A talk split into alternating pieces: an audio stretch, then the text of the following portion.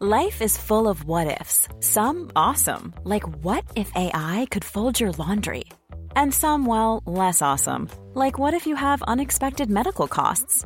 United Healthcare can help get you covered with Health Protector Guard fixed indemnity insurance plans. They supplement your primary plan to help you manage out of pocket costs. No deductibles, no enrollment periods, and especially no more what ifs. Visit uh1.com to find the Health Protector Guard plan for you.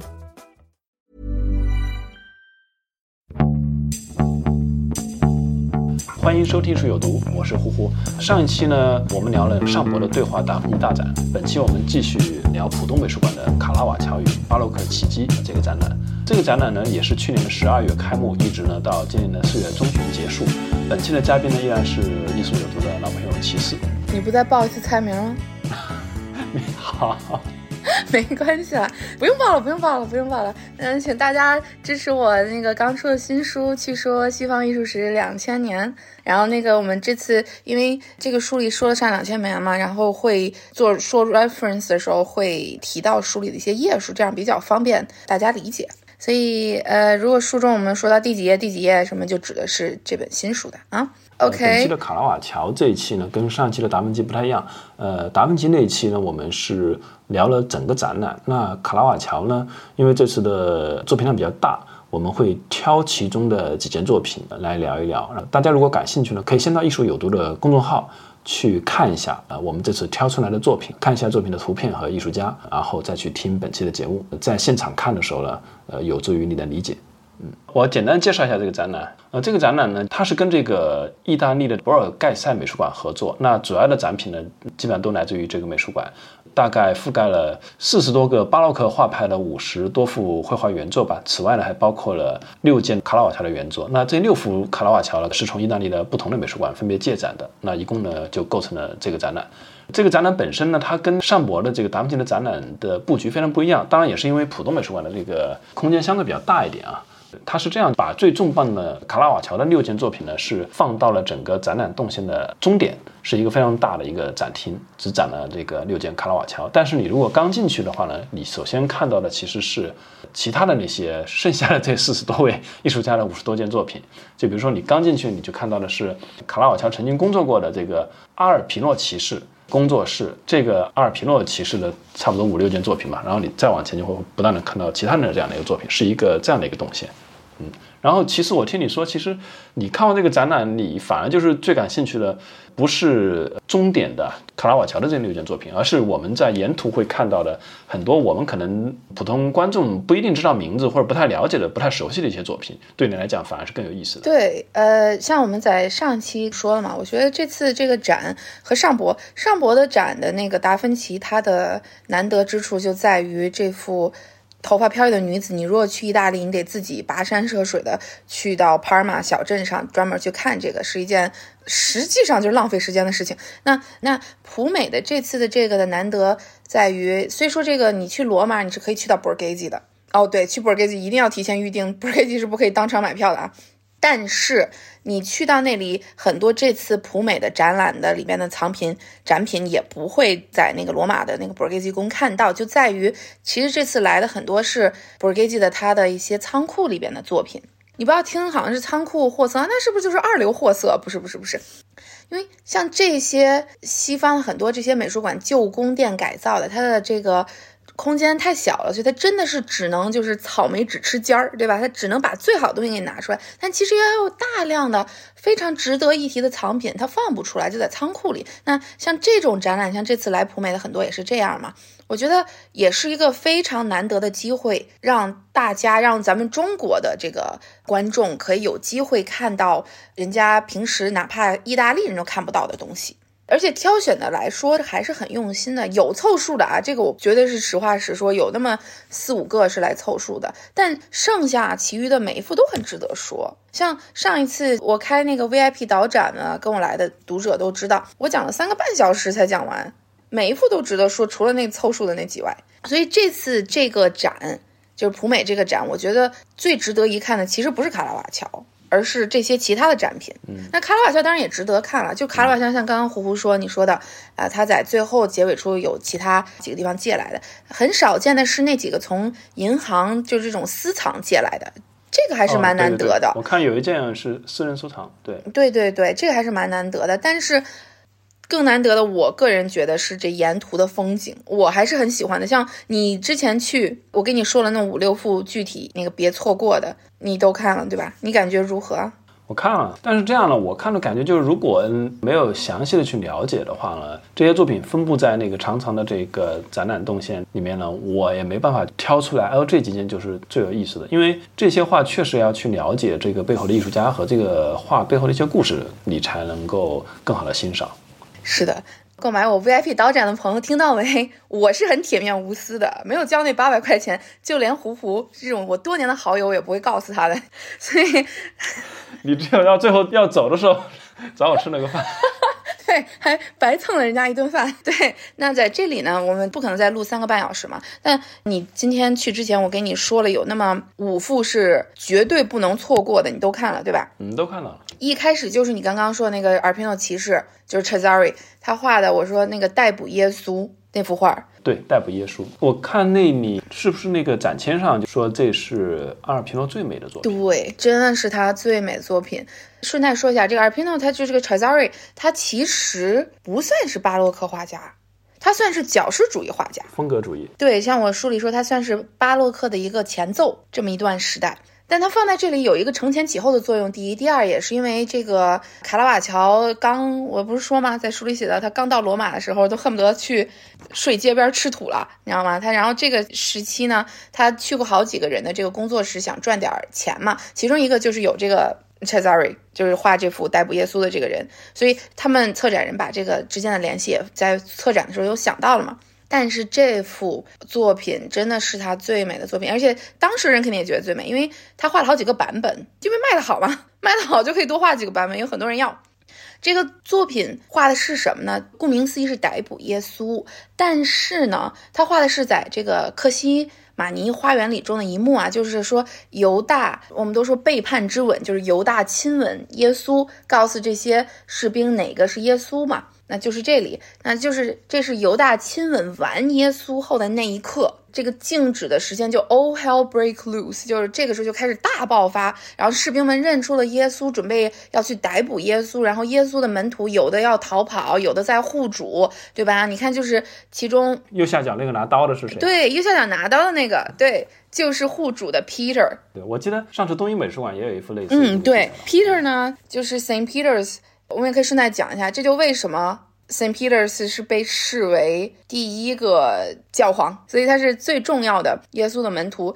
在这一幕显示的是他比较骁勇的一面，他为了维护耶稣，就拿着他的这个刀把以色列的这个大祭司，就大祭司的这个仆从的耳朵给削掉了。这里右下角画的就是那一幕，但也有其他的门徒想奔跑的，就是左边的那个年轻人，他的衣服都被扯掉了，看到了吧？看到了。但这一幕呢，又让这个水加尔画的很诗意，就在于就是底下是如此兵荒马乱的时刻，但天上是一轮明月，这个月光的这么一个场景，就是就是这么一个对比，让他这整个画面很诗意。这幅画的这种月光的这个 scene，就是在当时开始兴起来了，就是我书里不是也写到的那个。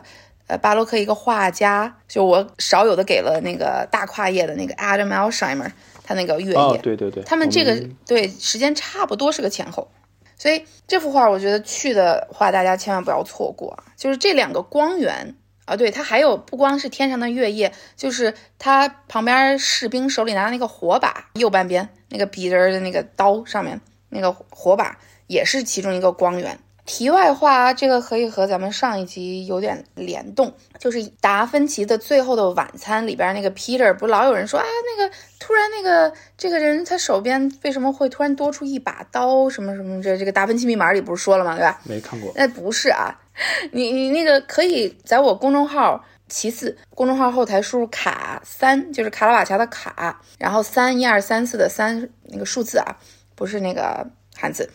它会跳出来，我刚刚说的这个，你也现在可以输入一下，你就可以看到了。就卡三，它会跳出来的这个达芬奇《最后晚餐》里画的这个 Peter，你看到了吗？卡三啊，看到看到看到看到了。最后的晚餐里，你看到这就是 Peter，他这里不是有这么一只手突然出来嘛？它其实对不是什么突然伸出来，只是它这个化料 pigment 就是有点散落掉了。其实就是 Peter 拿着刀子，这个手他就是掐腰了这个这一幕。但为什么达芬奇特意给 Peter 这把刀呢？就是因为 Peter 拿刀是这个 Peter 的这么一个代表物，就是因为这一幕。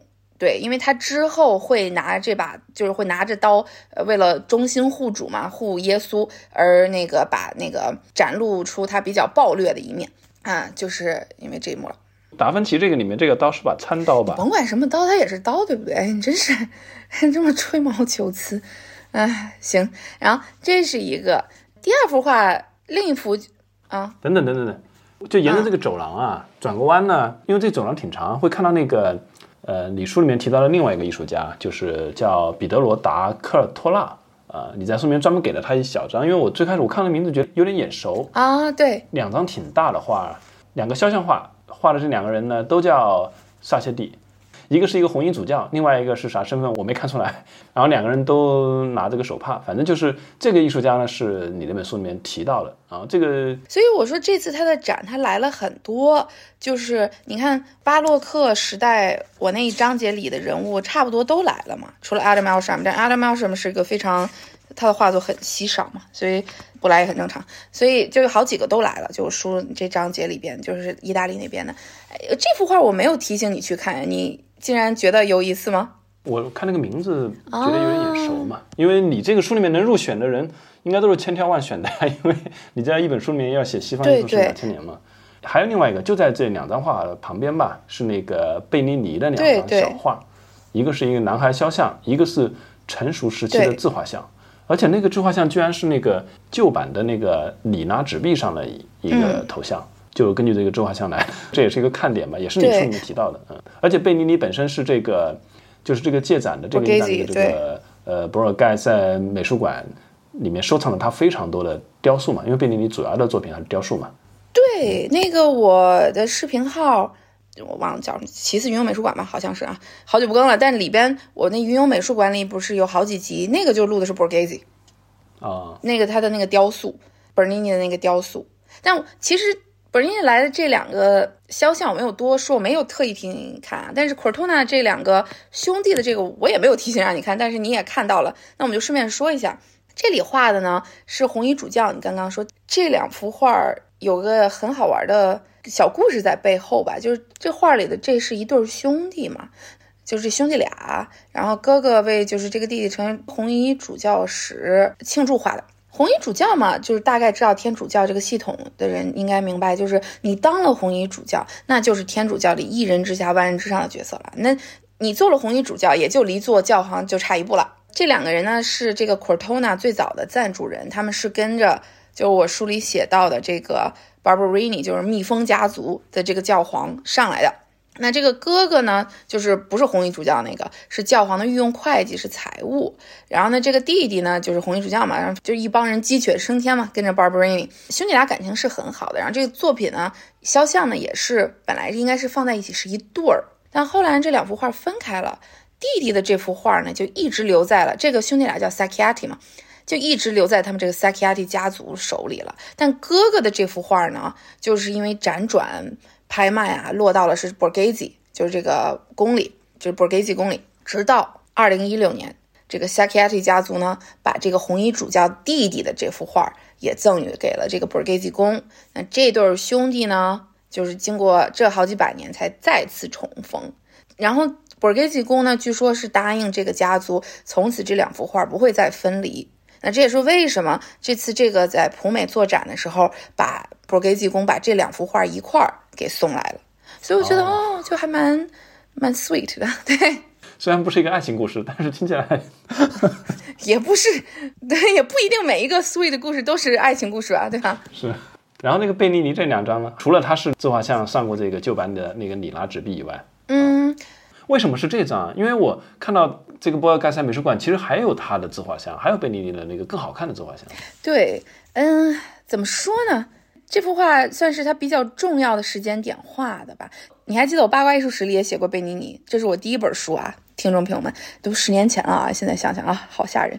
八卦艺术史里面，我写贝尼的故事，我写的是他和他那位让他神魂颠倒的女子的故事。那这也是我在这本书里去说西方艺术史里只是一带而过。我说他这人这一生啊，他因为他是一个天选之子，他是个玛丽苏，对吧？他是个杰克苏，就是他的人生一路开挂。但没有人的人生是可以完美的，就是他人生中最大的劫难就是情节吧，就是他和这位虐恋情深的这位女子期间这段时间他画的这幅自画像，那段爱情真是跌宕起伏、鸡飞狗跳，这个我就不多说了啊。但是就那段时间算是他一个转变期吧。对很多艺术史学者觉得他这幅画很有诚实的描绘了一个四十岁中年男子 这么一张那个饱经风霜，然后懂得自己是谁的这张脸吧。I don't know 啊，就这是很多学者的这种解读。所以这件我觉得这张画应该跟唐寅的那张画 那张直善的那个侍女放在一起，放在一起是吧？两个暗自神伤的中年人，差不多吧，差不多。然后所以呢？对，然后另一幅来的那个不是一个小男孩嘛？嗯，对，也是贝尼尼画的这个。但相传，就我刚刚说，他和他那位就是呃心爱之人，他为什么这么跌宕起伏？因为心爱之人那个和他的这个弟弟搞上了，然后他俩有一腿。天，你刚刚讲了一个那么 sweet 的兄弟情深的故事，又来一个这么狗血的。对啊，对啊，就是，然后这个弟弟呢，就应该是这个小男孩。当然，就是他和搞上时候，人家没这么小啊。我先先说一下，就是那个，就是很多学者认为这画中的人，就是因为是本尼尼的小弟弟，这个路易吉啊。对，好吧，就是可能就是在八怪术史里，他这个故事里，我写到撬他墙角的这位弟弟，你知道吧？所以我觉得本给济公把这两幅一块送过来，也是颇具深意。啊，真的，它里面其实有很多暗藏这种小的线索，有的时候只能根据仅仅只是根据他画的一些很明显的线索去推断，他们一定是有这种深意在里面的。嗯，所以真的就是要听你去讲一下。那么我们再沿着这个走廊往前走啊，就走到了一个是女艺术家吧，一张小画，跟这个小男孩尺差不多大的一张小画，艺术家叫做拉维尼亚·丰塔纳画的这个青年肖像，就是他。他呢是一个侧身的一个女性的一个头像啊，是女性吗？我是说这个画的这个人是女性吗？还是男？哦，不是不是，画的是男性啊。你不要以为长得漂亮就是人家是女性那种，有点点中性化。对，眼睛太大了。他是老外，老外眼睛都挺大的。对，这个拉维尼亚·冯塔纳呢，是矫饰主义时代非常成功且著名的一位女画家。我就其实当时我写这个《去说西方艺术两千年》的时候呢，我想把它塞进来的，但真的塞不下了，因为你也看到这本书已经很厚了，你知道，就最后就忍痛割爱把它给剔出去了。那他呢，父亲就是一位画家，他呢也与这个我书里写的这卡拉奇三兄弟一样，都在博洛尼亚嘛，那里的人文氛围还是就是这种画的这种氛围还是蛮浓厚的。那他的在这个艺术史上重要一点是什么？他算是第一个可以靠着接单就能养活自己的女画家，而不是像一些其他像我书里写到那位 Sofa Nispa 文艺复兴的那章节里写的 Sofa Nispa，他不也是去做了宫廷画家嘛，对吧？他是一个可以真的就凭自由接单就养活自己和家人，而这一家人不是小小的一家人啊，什么一家三口，no no no no no，她和她的丈夫生了十一个孩子。所以这十一个孩子都靠她画画养，她丈夫就是她的经纪人，她的才华养育了全家，可见当时她是有多么的 popular，多么的时髦流行。而且还有很多学者认为她是第一个画出了裸体的女画家。她有一幅自画像，就是我哦，可以输入那个，在我的那个公众号背后输入卡七，你就可以看到那个，呃，这是穿衣服的啊，那个他的一个自画像。对，这就是他。然后呢，就是呃，这幅画，我当时说你去看一下，是不太一样，对不对？就是老白娘 Fontana 啊，主要是靠肖像来赚钱，但他其实也会画别的种类，但是靠肖像赚钱嘛，那你画肖像最重要的就是神态，对吧？就是他是否有神。你看这幅画，你就能感受到，嗯，能以画肖像而养活一大家子人，绝对是不负虚名。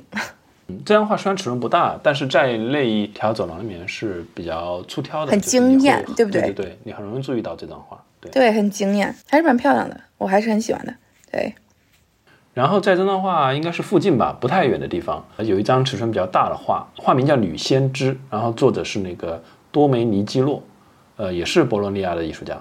对，Domenichino 呢，我这次也没有塞进我的书里，但他其实如果你是专攻巴洛克的人，你就会知道，就是他是意大利巴洛克全盛时期啊，不能绕过去的一个人，很重要很重要。就是他其实在艺术史上也很重要，他的画风影响了前后好几代人。然后呢，他也是传承于那个卡拉奇的这个弟子嘛。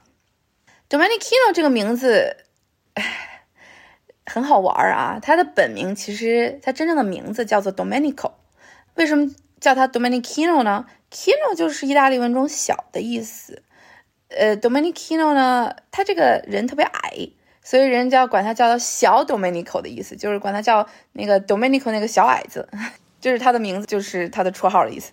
就我刚刚说，他是上巴洛克时绝对绕不过去的非常重要的一个人物，是自卡拉奇之后，就书里写的那位巴洛克比卡拉瓦乔其实要重要的这个开山立派的大宗师之后最重要的古典巴洛克大师 Domenichino。嗯，这幅画我特别的喜欢。这幅画，如果你要是去罗马博尔盖西的话，你平时去也是能看到。这幅画是平时都会展出来的。但是我依然很喜欢这幅画，所以他这次来我很惊喜。实话实说，我去其实当时不知道其他里边的东西的时候，我就冲这一幅画我也是去看了的。这个展览它稍微展厅稍微前面还有另一幅女先知，不知道你有没有注意到啊？但那幅和和 Domenichino 这幅不同的地方就在于，首先 Domenichino 这幅女先知她手里呢攥着一个乐谱，另外一只是一张小的，手里拿着一个鹅毛笔的。对对对，就是那个。那你看刚才你说她拿鹅毛笔那很正常，女先知拿笔是很正常的，对吧？那什么是不太正常的呢？就是 Domenichino 这幅画里的，他手里攥的是乐谱。哦，后面是一个什么乐器？对，是一个呃 viola 一个种大提琴、中提琴，就那个时代的，呃，和现在大提琴还是有些区别的。但是就是这么一个呃弦乐的头，然后那个他怎么那么多头发？哪里有那么多头发？那头上戴，你看他这个头发，哦，那头上戴的是什么？他戴的是一个帽子是吧？对，哦，对，我以为我以为是头发。不，就正因为这个帽子很重要，就在于因为他戴了这个 turban。对吧？你看刚才你刚刚说手里拿笔那个，他其实也是头发包上的，对吧？这个戴着这种头巾，他就不会是什么女圣人。一般这种女先知是这个打扮。哦，对对，所以另外一个也是戴着头巾。对，那他这里呢？现在这个 Domenichino 手里，他为什么拿着乐器？这个是乐谱啊，它是不会出现在女先知手里。你可以有卷轴，但乐谱是没有见过的。他后面还有我刚刚说那个大提琴嘛，对吧？在这里，Domenico 说：“我这个女先知是要把预言唱出来一样。”但是这其实是 Domenichino 自己的一个小彩蛋吧，可以说是因为 Domenichino 本身自己是个音乐发烧票友，你知道吗？所以他很爱音乐这些东西，他并不精通，但他很爱嘛，所以他经常会把这些东西穿插到他这些，就在这里，反正这画这幅画也穿插进来了嘛。这个女子的后面左半边还有葡萄藤叶嘛。对吧？也代表的是那种诗人与音乐家都会在酒后寻找灵感嘛，就所以代表的是那种放纵啊和不受拘束的诗意。那它的那个墙后还有一只月桂长在墙外嘛，对吧？那个代表的就是音乐与诗歌之神阿波罗。当然了，这个葡萄藤，你要说跟它像是和诗人、音乐家这个，它肯定是取寓意取自这个酒神巴赫斯嘛。但是同样的，葡萄藤。也代表着耶稣的降临，这也是为什么这个女先知她的眼神是往这个葡萄藤叶这边看的，对吧？对，女先知们之所以叫她们女先知，就是因为都相传她们很早以前就已经预言过耶稣要降临了，就是这样子。女先知是指特定的一个人，还是有很多人？很多人，很多人。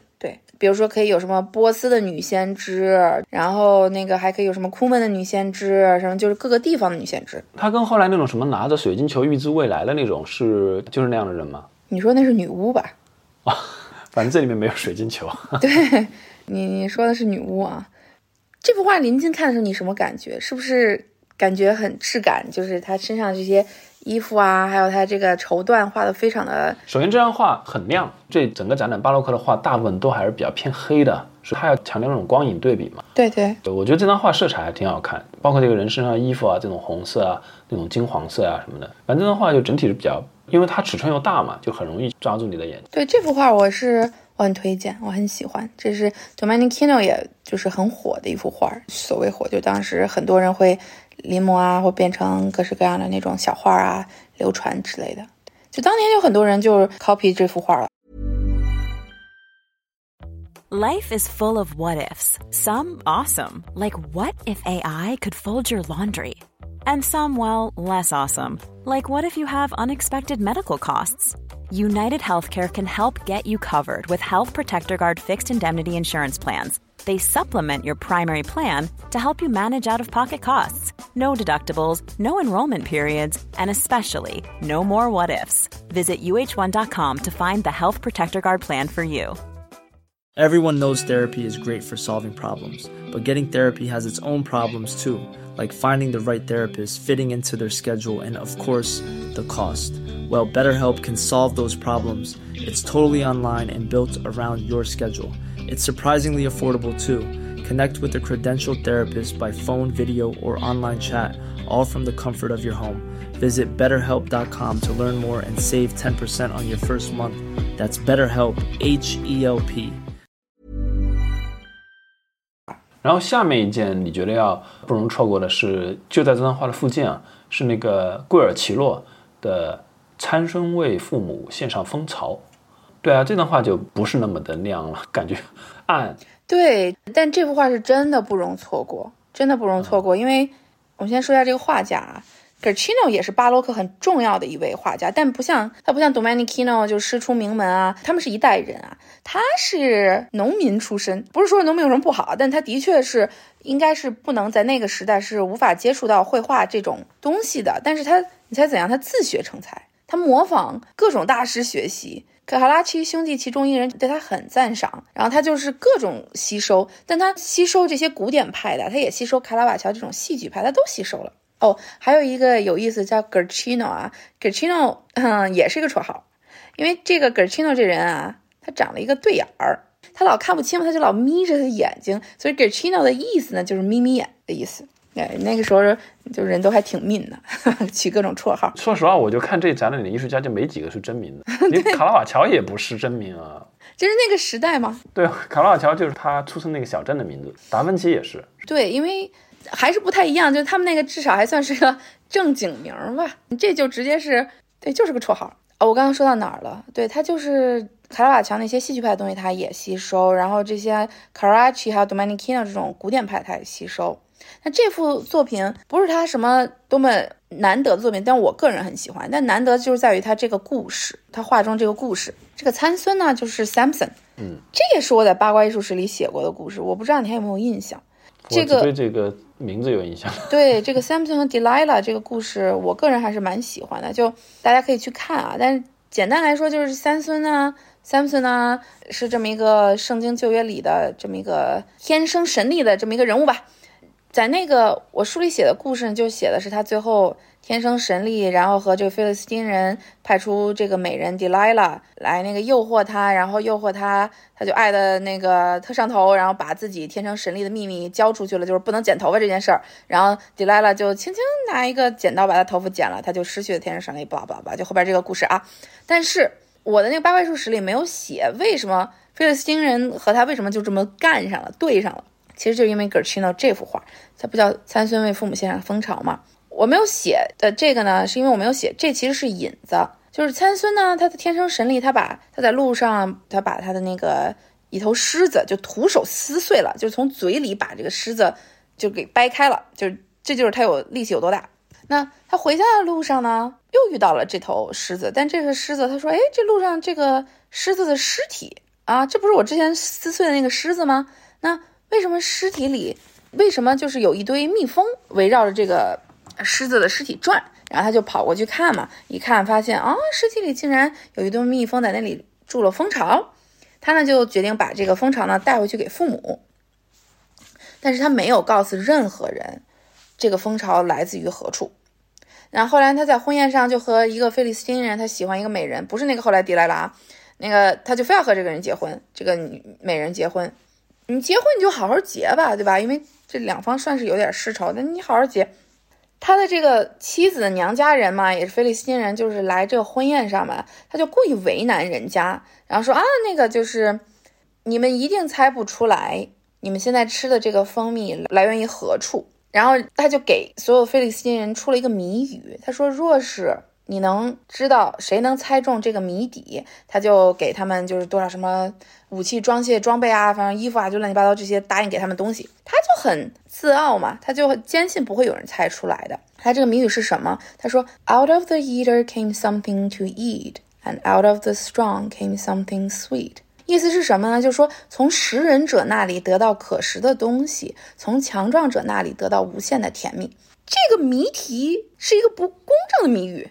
对啊，因为你不知道这个背景，你就没法猜啊。但是呢，菲利斯汀人呢也不能输，不甘落后，他就跟他新娘子说说啊，你毕竟你虽然嫁给他，但是我们娘家人，你就把他问出来吧。然后他就最后呢，这新娘子呢，终于在呃最后这个婚宴的最后一天，把这个谜底呢问出来了，然后就告诉了娘家人。娘家人呢，呃，就报出来说啊，是从你的那个撕碎的这个狮子里得到的这个蜂蜜。然后呢。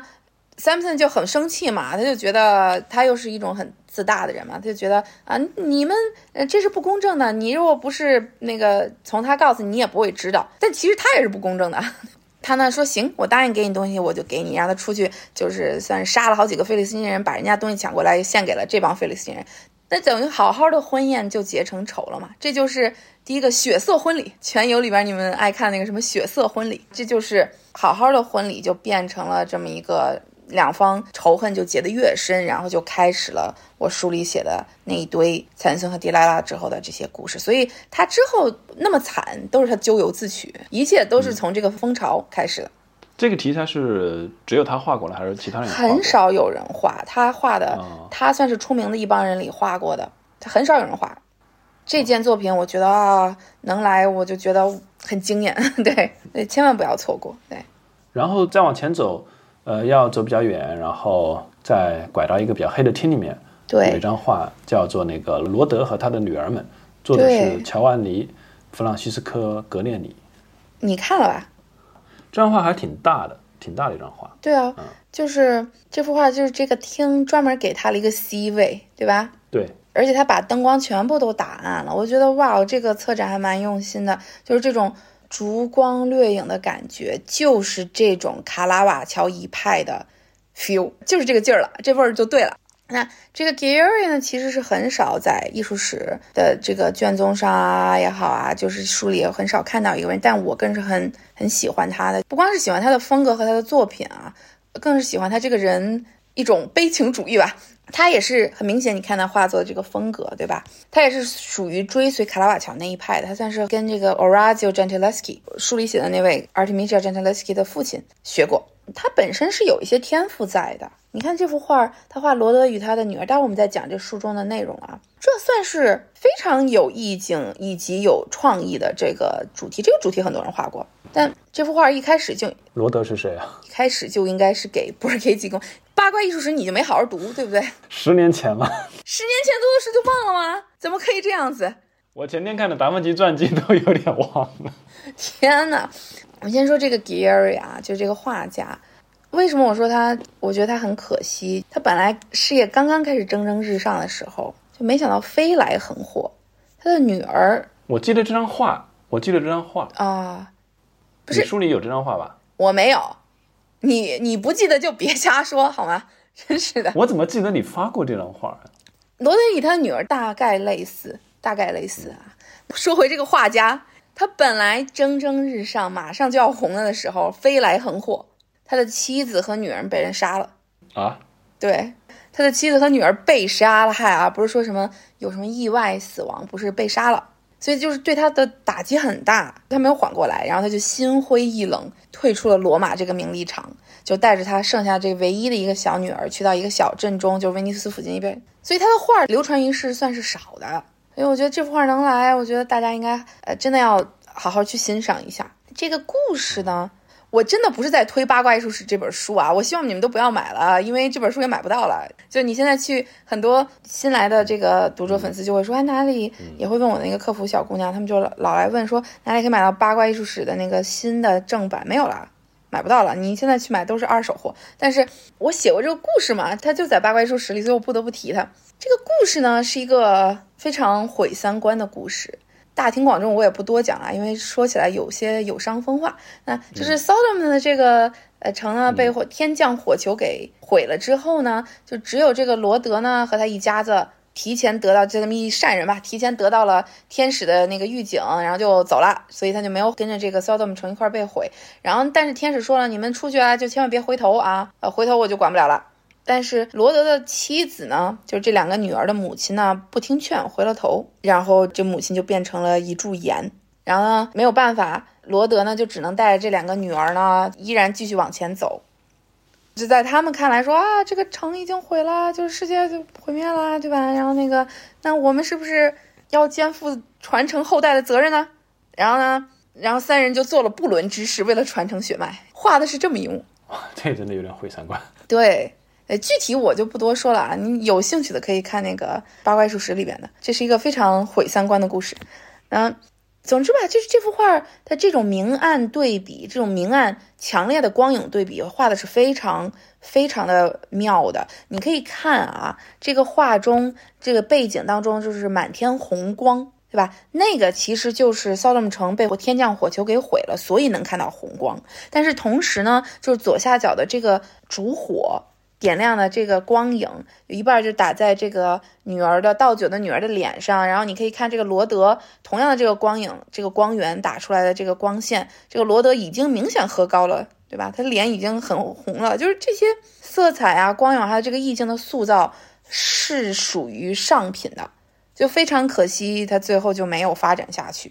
就我们也不知道他之后能画成什么样子，也许他也会成为艺术史上就不能绕过去的人物，但是就没有办法。然后下一件是埃利阿斯塔利特洛伊，作者是费德里科巴洛西。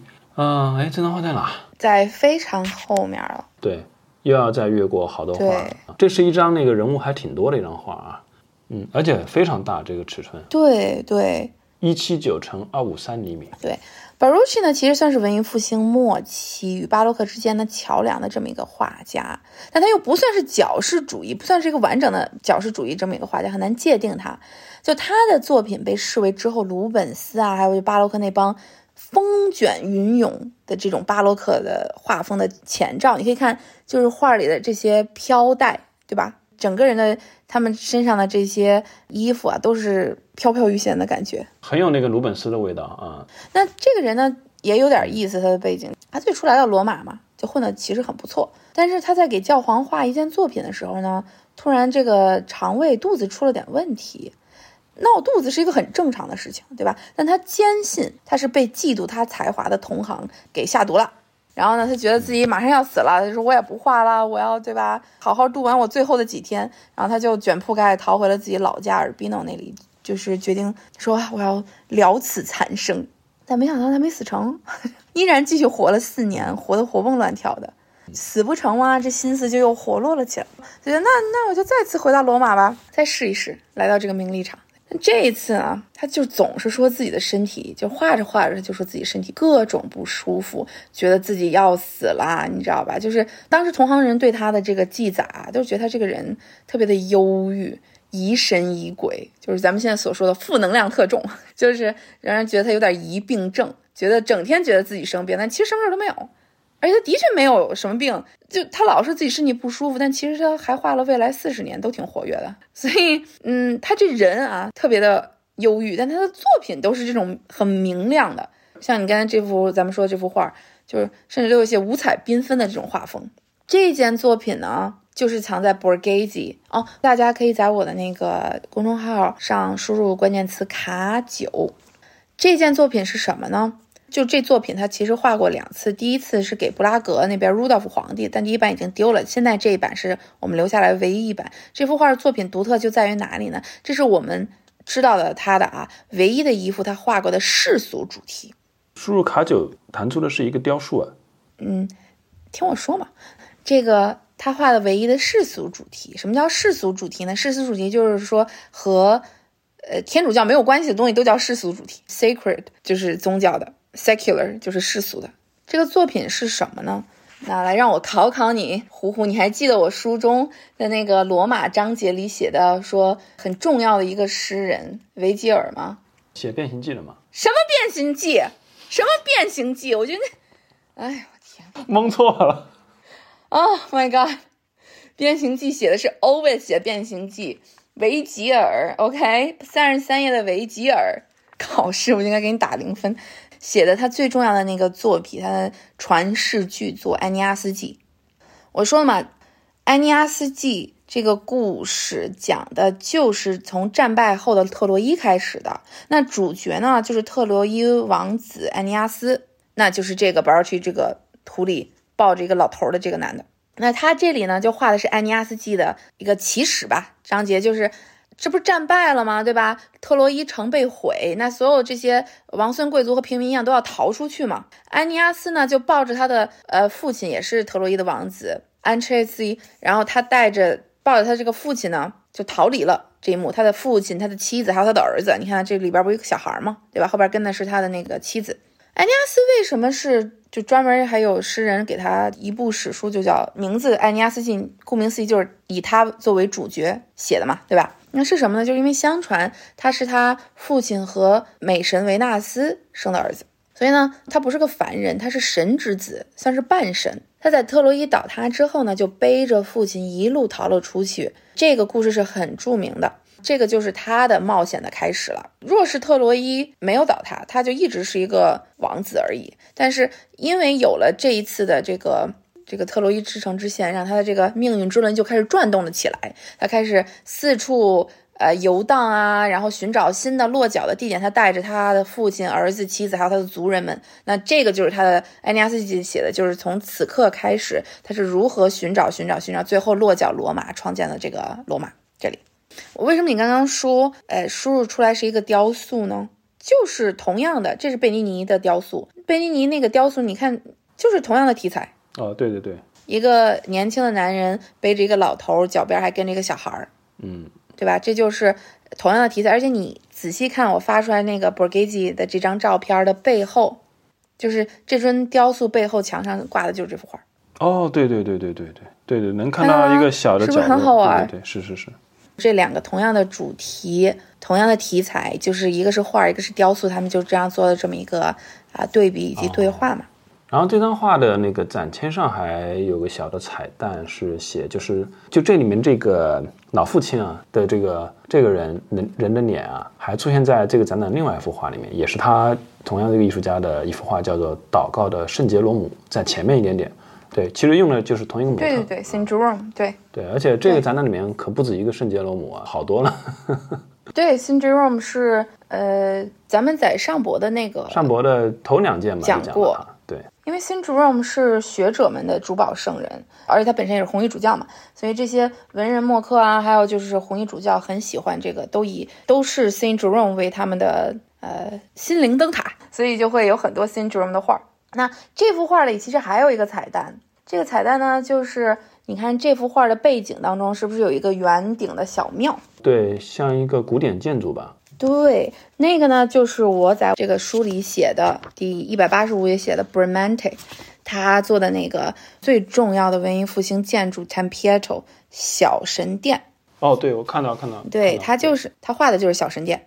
那所以你看，就是这个时间的流逝，这个时候是小神殿已经建好了嘛，对吧？他算是巴洛克，就是文艺复兴、梦情巴洛克前期的这么一个时代的人了嘛，所以他知道这个作品，然后他也画进去了。我觉得这就是一个这么一个艺术史上好玩的地方，就是它是有这种各式各样的彩蛋啊，就是嵌入在这些画中，我觉得这个还是蛮有意思的。